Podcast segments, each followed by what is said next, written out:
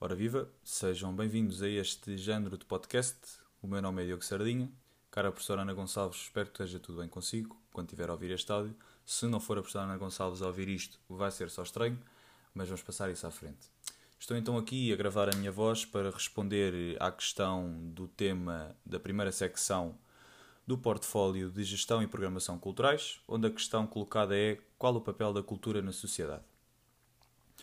Começar então por dizer que a cultura sempre desempenhou um papel fundamental nas sociedades onde está presente. Trata-se então, segundo Josué Rios, Marilena Lazzarini e Vidal Serrano, de uma preocupação bem viva nos tempos atuais, cujo intuito é compreender os caminhos que conduziram os grupos humanos às suas relações presentes e quais as suas perspectivas de futuro.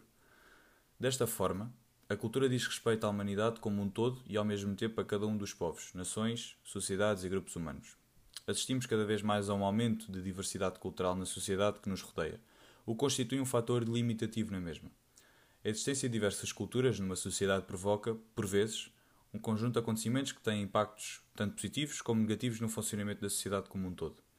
Alguns destes impactos passam por vezes pelos conflitos sociais, que nada mais são do que confrontos gerados dentro de uma sociedade sobre determinado assunto, tema, acontecimento ou facto. Por vezes, estes conflitos são causados pela falta de respeito e aceitação por novas culturas, modos de vida, estilos e opiniões. A falta de aceitação, para além destes conflitos, representa um obstáculo para todos aqueles que diferem da cultura original da sociedade onde se inserem, obstáculos esses que se verificam nas oportunidades que têm ao seu dispor, na liberdade que têm e na segurança que sentem em viver nessa mesma sociedade. Por outro lado, eh, este aumento de diversidade cultural contribui para um fator chamado multiculturalismo, este conceito surge eh, muitas vezes associado a um termo descritivo para, para caracterizar a diversidade de culturas numa sociedade, onde uma delas é a predominante. Este fator despleta um conjunto de consequências positivas nas sociedades onde se insere, por contribuir para a possibilidade de contacto com diversas culturas num só local ou região.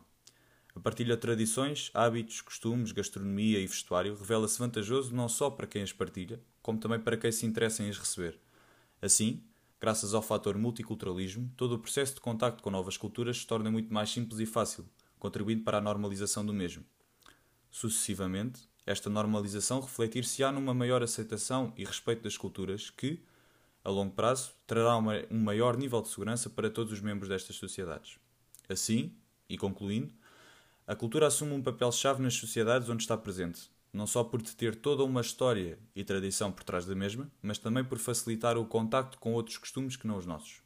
Desta forma, a aceitação e o respeito por aquilo que consideramos diferente do que estamos habituados reúnem um fator crucial para que desastres e conflitos que colocam a vida humana sejam evitados.